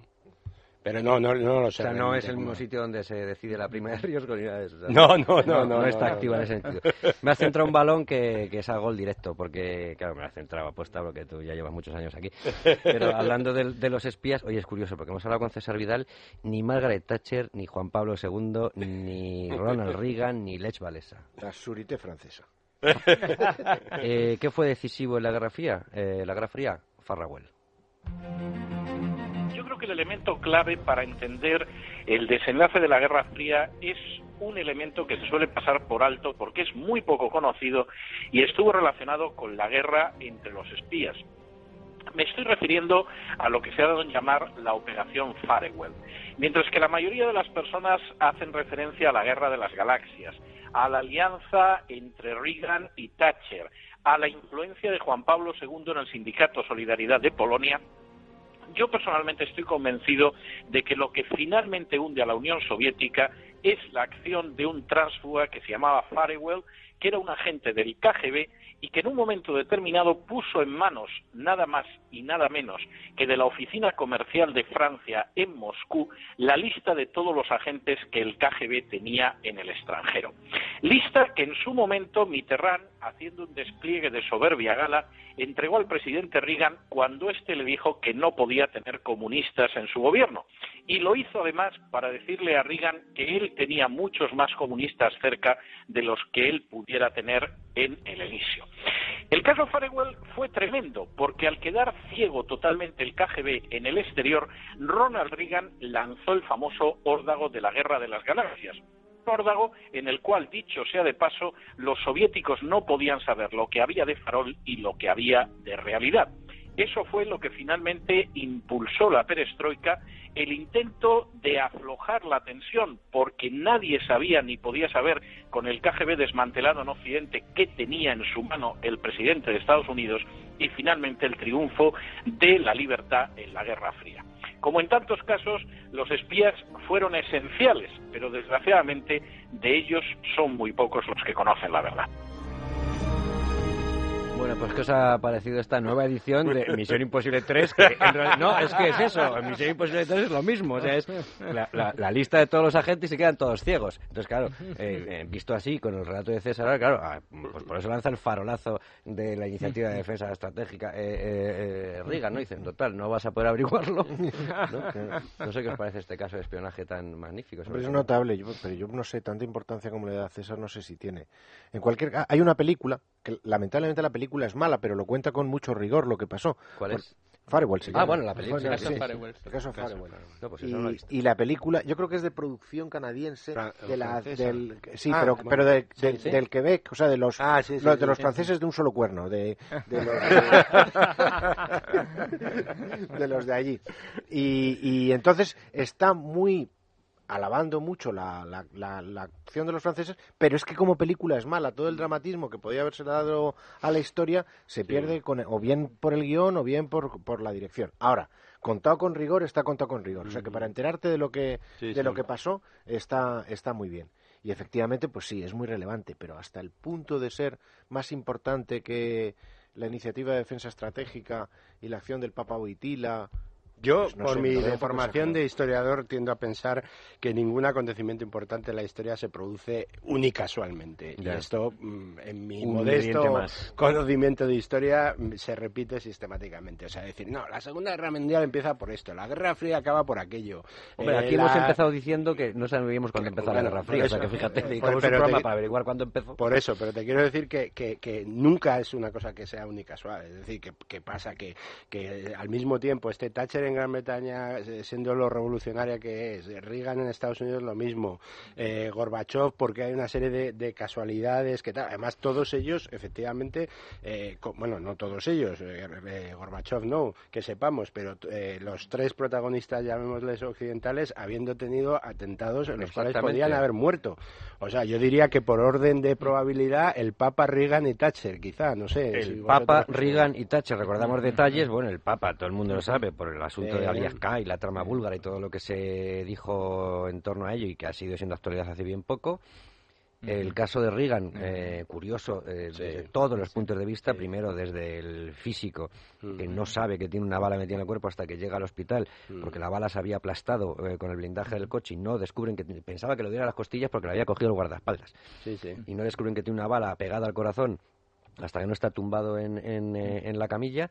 Y el caso de Margaret Thatcher que como dice O'Sullivan a dos habitaciones eh, y gracias a la estructura del hotel no la matan ni sale herida pero cualquiera de los tres eh, parece que no tiene en principio nada que ver con la importancia que podían tener para, los para el bloque del este. En el caso de Reagan según eh, parece, es un, pues según uno que quiere emular a, a, Robert De Niro en Taxi Driver y además para atraerse la atención de Jodie Foster, que piensa que solo se enamorará de él si se, si se carga un presidente de los Estados Unidos, Margaret Thatcher es el IRA, y, claro, en el caso del Papa es el que decía yo al principio que hay más indicios de que fuera, hombre, cui prodest, ¿no? Eh, quiero decir que mm, había ahí documentos eh, clarísimos, ¿no? Podemos estar con moralmente convencidos, moralmente convencidos. del el caso de, del Papa eh, sin duda.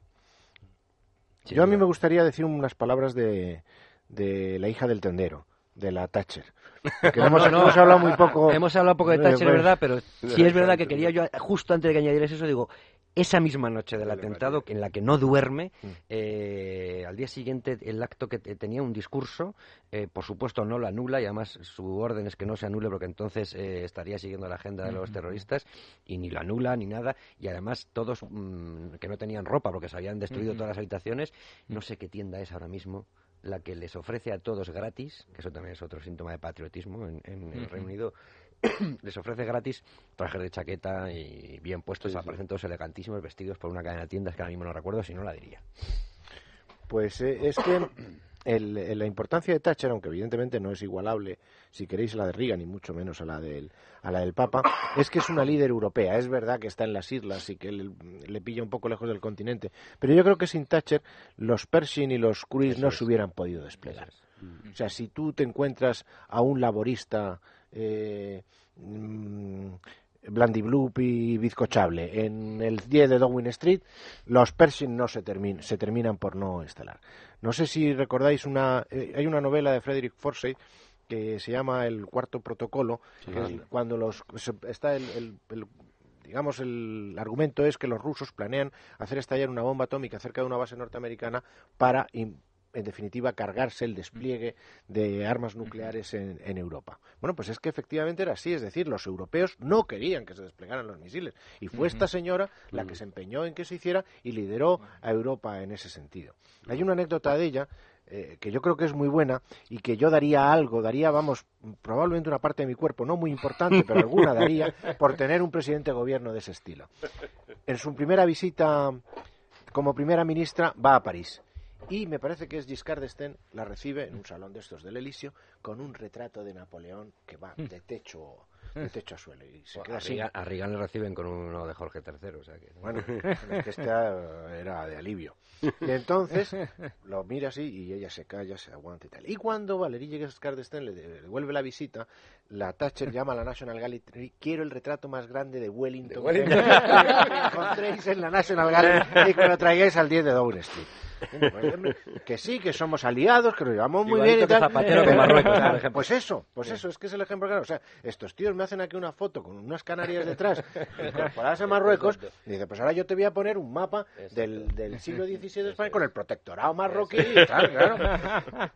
En fin, que donde las dan las toman, ¿no? Entonces, con ese carácter, pues esta señora, si no la más importante, sí ayudó a ganar la Guerra Fría en nombre y representación de todos los europeos que creemos en la libertad. Oye, pues yo... Eh, no, es que aproveche para tal, pero oye, como hemos hablado con, con Sullivan, es que era una de las preguntas que yo quería que yo quería hacerle. ¿Cómo se llevaban? Porque he leído muchas cosas de que Reagan, que la admiraba cuando él todavía no era presidente y que hablaba de ella en sus programas de radio, que escribía artículos y que la felicitó enseguida cuando, eh, cuando llegó al poder. Él llegó dos años después pero eh, en, algunos sitios he leído como que no la tomaba en serio, o sea, que decía, eh, esta, qué, graciosa es, y que cuando le chillaba por teléfono se levantaba el auricular y lo, y lo ponía al aire para que escucharan todos y dije, es adorable, tal, muy, muy, muy americano, ¿no?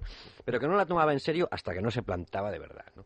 Entonces, eh, claro, la relación entre Thatcher, Juan Pablo II eh, y Reagan también me resultaba interesante para ver cómo se cómo se llevaban eh, entre ellos. Y eso se lo preguntamos también a, John a John O'Sullivan sobre la relación entre entre los entre los tres, cómo si tuvieron algunas diferencias y si se notaba esa relación de que se Reagan respetaba a Thatcher pero no la tomaba demasiado en serio hasta que no pedía a la National Gallery un, retrato de Jorge o de, o de Wellington. Esto es lo que nos contestaba Sullivan. You might say that the central figure was Reagan. Uno puede decir que la figura central de todo el proceso fue Reagan, porque Reagan mantuvo un acuerdo con Juan Pablo II. Del mismo modo, también mantuvo acuerdos estratégicos con la señora Thatcher, porque ambos miraban en la misma dirección. Reagan era el nexo de unión, porque tanto el Papa como Thatcher estaban de acuerdo en mantener una estrategia diplomática internacional de resistencia frente a la Unión Soviética, pero también para lograr una revitalización económica del Este. Por todo esto, uno puede decir que Reagan fue la figura central, la más importante del bloque era amiga y aliada de las otras dos figuras, porque el Papa y la señora Thatcher no se conocían muy bien. Es muy difícil darle crédito a que fuera el artífice de este acontecimiento histórico, porque el logro lo comparte también la gente del centro y este de Europa, incluyendo algunos importantes jefes de gobierno, como fueran Helmut Kohl, Francesco Cossiga en Italia o Willy Brandt. Pero el punto es que Billy Brandt y la política de los 70, la política del Vaticano y de Alemania, era bien intencionada, pero estaban basadas en una falacia que era que las regiones del este y el centro de Europa tenían un apoyo genuino al régimen comunista, y no era así pero se le daba a esas regiones mucho crédito y respeto. Por eso se creó un histórico callejón sin salida. En realidad, el hecho es que al final se fue abandonando, un abandono que llegó como resultado del coraje y la visión de Reagan y de una forma u otra del Papa y Thatcher. it was abandoned, and it was abandoned um, as a result of the, um, the courage and the Reagan and in a different way of, um, of the Pope and of Margaret Thatcher. Un buen inglés, ¿verdad? Mm, eh, da gusto oírlo. Se, entiende bien a los Cuando hablas con americanos a veces, pues tienes que alguna dificultad más. Oye, ya que estás, no lo vamos a dejar para otro momento. Recomienda este libraco que tienes aquí de Thatcher. Es que he traído todo memorias. Entonces, las memorias de Thatcher son dos tomos. Salió primero uno que se llama Los años de Downing Street, que es el que he traído y que es el que merece la pena. el, tomo previo, yo creo que para los españoles tiene escaso interés porque es su pelea dentro del Partido Conservador, el luchar contra la misoginia y contra el, esa idea que tienen los británicos de que la política está reservada a la alta sociedad y que para mm, poder representar a tu país tienes que haber ido a Eton y si no has ido a Eton pues dedícate a otra cosa. Y, pero eso yo creo que para el público español tiene menos interés. Este de los años de Downing Street es fantástico. Luego he traído las memorias de Brezinski que cualquiera que tenga, yo creo que en español no están publicadas, pero cualquiera que lea inglés las debe leer, por eso que digo, para que vea que hay demócratas que son gente lista y preparada y que ve el mundo como se debe ver. Y luego están los diarios de Ronald Reagan, que tienen un interés relativo porque no yo creo que son unos textos que Reagan fue tomando para que no son unas memorias, sino que más bien son pero luego las memorias no se escribieron pero a cambio tienen la ventaja de ser muy muy inmediatas entonces, pues, teniendo un poco de paciencia y, sabiendo que están escritas a abuela pluma, se leen a gusto.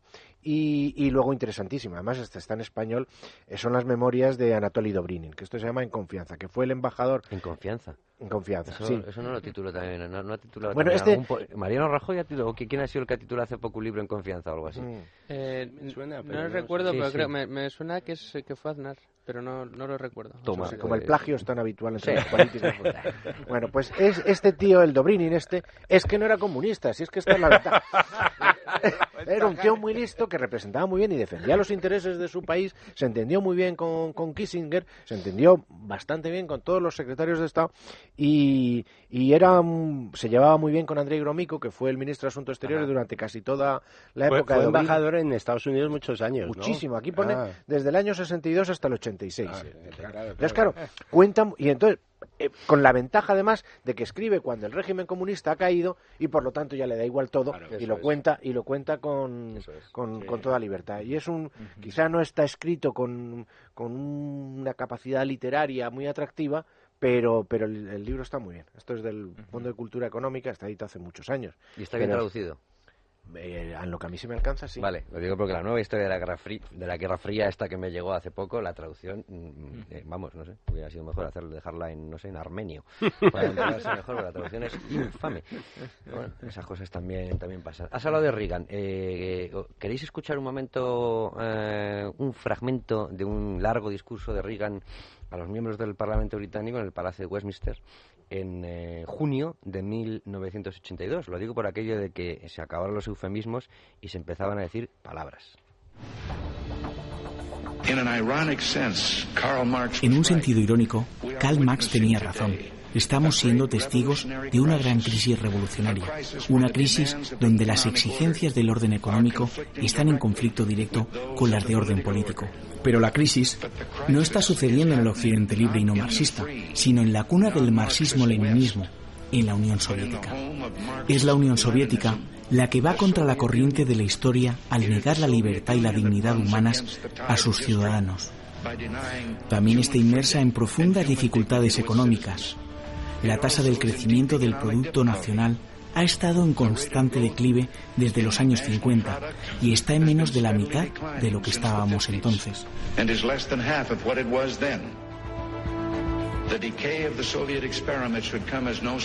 La descomposición del experimento soviético no debería sorprendernos. Allí donde se compara entre sociedades libres y cerradas, Alemania Occidental y Oriental, Austria y Checoslovaquia, Malasia y Vietnam, los países democráticos son los que prosperan y responden a las necesidades de su gente. Y uno de los simples pero abrumadores hechos de nuestro tiempo es este. De todos los millones de refugiados que hemos visto en el mundo moderno, su lucha siempre ha sido huir de y no hacia el mundo comunista. Hoy, en el frente de la OTAN, nuestras fuerzas militares miran hacia el este para prevenir una posible invasión, del otro lado del frente, las fuerzas soviéticas también miran hacia el este, pero para impedir que su gente huya.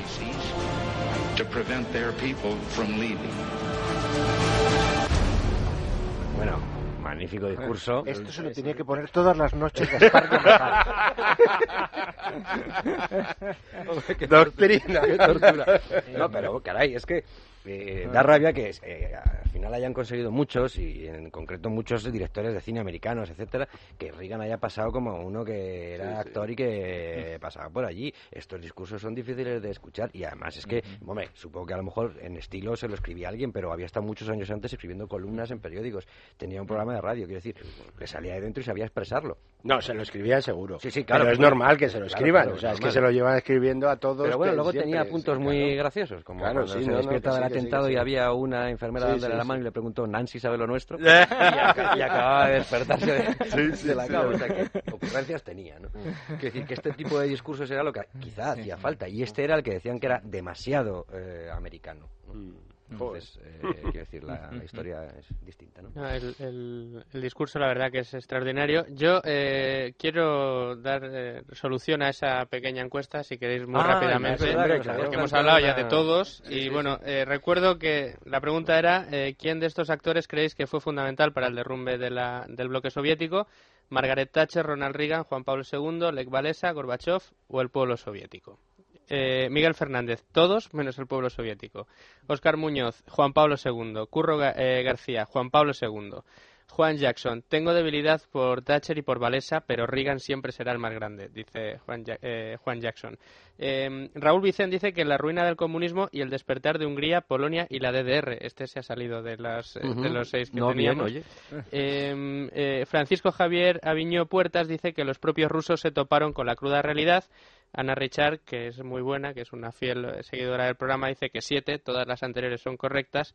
Eh, Mario Aguirre dice que Gorbachev y el fracaso de sus políticas económicas, el pueblo había votado en referéndum el que la URSS eh, siguiera existiendo, nos, nos recuerda. Dice Marcos Lucena que todos menos los soviéticos, Óscar Pereiro que Thatcher y Juan Pablo II, y Jorge Bello Sáez dice que Ronald Reagan invadiendo la isla de Granada. bueno, no, eso le dio ocasión a Clint Eastwood de hacer la película del sargento. No hemos visto otras batallas en el, en, el tablero de la Guerra Fría y ni hemos hablado de, de pues eso, de Nicaragua, de Salvador, o las Falkland, que también en este discurso hace alusión a ellas y, por supuesto eh, empiezan a aplaudir todos los, eh, todos los que están allí. Pero bueno, eh, lo dijimos el otro día, eh, había que analizar todo lo que sucede en el mundo en el espejo de la Guerra Fría, ¿no? Es verdad que ni hemos hablado, por ejemplo, de Deng Xiaoping. Y Hombre, Deng Xiaoping. Pero, pero hablaremos. Tenías que haberlo puesto ahí. No, pero hablaremos de Deng Xiaoping porque eh, cuando te emocionas en el relato de Deng Xiaoping llega, llega Tiananmen. y entonces, eh, no, pero no fue él, ¿no? Bueno, no sé quién, fue, quién fue entonces. Pero bueno, como vamos a empezar con dictadores orientales, pues también, eh, también puede estar curioso.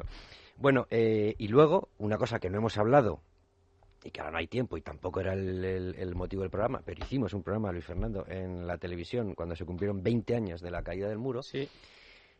es cómo cayó el muro. Eh, que ah, tampoco, eso es buenísimo. Claro, eh, quiero decir, vosotros lo vais a contar eh, mejor que yo, pero el, el Absofort, este famoso eh, traducido como de inmediato, cuando le preguntan en la rueda de prensa a Gunter Sabosky, le pregunta un periodista italiano, Ricardo Herman, estaban hablando de una ley pues que estaba causando muchos problemas porque había en vacaciones mucho tránsito de alemanes en Checoslovaquia, etcétera. Y dice, bueno, pues a partir de ahora solo hará falta un, un, carnet de identidad. Y él, el periodista italiano, le pregunta, ¿a partir de cuándo? Y dice el otro, de inmediato. Bueno, y eso ocurre y de pronto todo el mundo se va al muro, la policía no sabe qué hacer, no hay orden de hacer nada y se acabó el muro. Y, se acabó el muro. Ricardo Herman llamó a su agencia y le dijo, Flash, el muro de Berlín ha caído y recibe el siguiente comentario al otro lado. Eh, Ricardo es impazzito, Ricardo se ha vuelto loco. Pero claro, así sucede y no hay orden en contra, no, se puede hacer nada, la Unión Soviética, por decirlo de alguna forma, no es lo que era, y dice, ¿y ahora qué hacemos? Pues chicos, no podemos hacer nada, pero disparamos, no, no hay orden de nada. Este hombre dijo, el lapso forte este famoso, que no sé cómo se pronuncia, perdón, pero... Eh, y se acabó. Y algo, algo parecido sucedió con las alambradas de espino en, en Hungría, que estaban oxidadas y podían hacer daño a alguien y la recogieron y nadie dijo nada. No, pero bueno, son cosas distintas. Yo creo que lo de Hungría fue deliberado, ¿eh? O sea, lo de Hungría fue el decir, oye, pues esto se recoge, eh, ya se recoge y, que pase lo que sea y nosotros no vamos a, ser, a seguir siendo la frontera... Bien, pero no hay una reacción... Pero lo otro es lo otro es de, de, chiste, o sea, de chiste, de típico, vamos, directamente. La rueda de prensa esa, porque es todo, todo, no, no, eso es el remate, pero es un tío que, que, es como si a mí me das tres papeles ahora, o Luis Ferry me, dice, oye, sal aquí y, da una rueda de prensa eh, que vamos a ver con el, el plan económico del gobierno para los próximos diez años, y me lo leo en dos segundos y doy una rueda de prensa, pues es que fue eso, y entonces eso fue el, el, el detonante final, ¿no? Y claro, la gente pues, pues efectivamente había, había en esos momentos 130.000 eh, alemanes en Hungría y estaban seguramente el 99% para, para ver, porque entre los distintos países socialistas se podía saber y, bueno, y sí, sí. Si hubiera, se pegaron un tiro, si hubiera sido gallego se hubiera defendido mejor. Sí, sí, sí. Pero se puede decir que se pegaron un tiro en el pie, ¿eh? en, en, ese, en esa rueda de prensa, ¿no? Que si se hubiera defendido mejor eh, siendo gallego, caray. Oye, otro libro que os voy a recomendar yo. sí, no, no. Eh, puede que, todos. puede que no. otro libro no ha podido estar con nosotros, es una pena porque iba a estar, pero no ha podido. Carlos Alberto Montaner que tiene un libro también precioso que es una recopilación de artículos, pero unos artículos con coda, es decir, que luego ha revisado esos artículos que escribió y le, puso una coda en el año 2009. Está editado también en gota a gota y se titula La última batalla de la Guerra Fría, cómo y por qué se hundió el comunismo. Entonces resulta muy interesante ver artículos que son de 1980 y tantos, por ejemplo, El dilema del señor Gorbachev, que es un artículo eh, firmado el 3 de noviembre de 1986. La coda que añade en 2009 es eh, claro casi más interesante que, lo, digo porque me ha recordado lo de Reagan, esos apuntes en el momento, pero luego revisados, ¿no?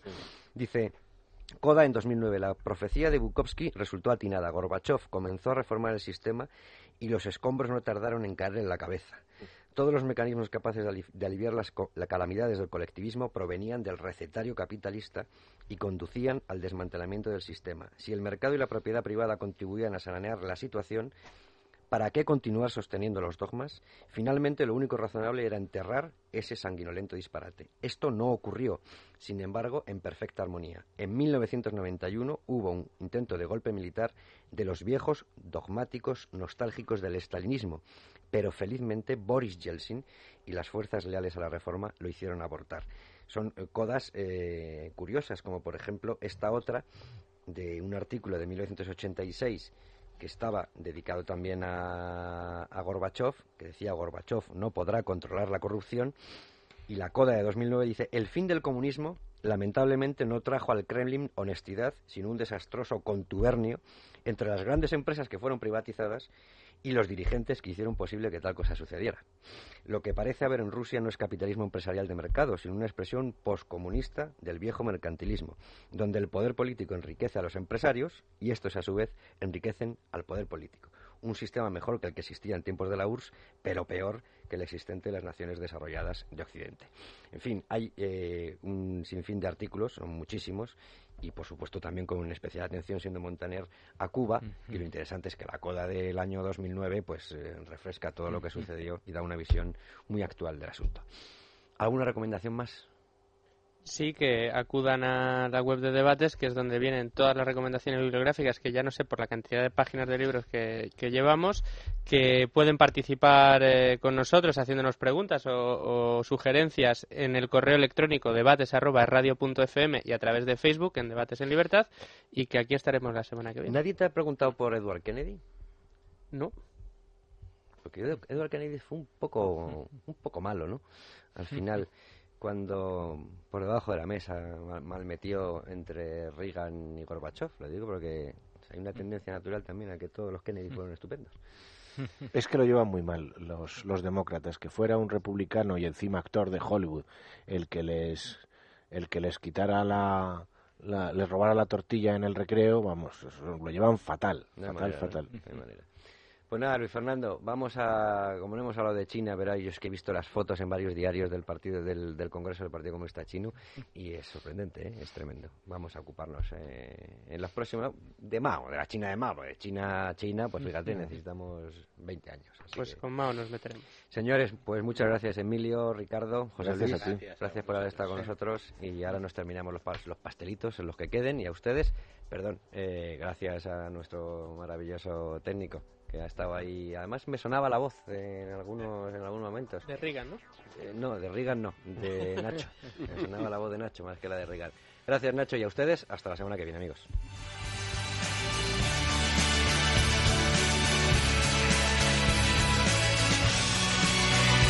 Debates en libertad. Javier Somalo.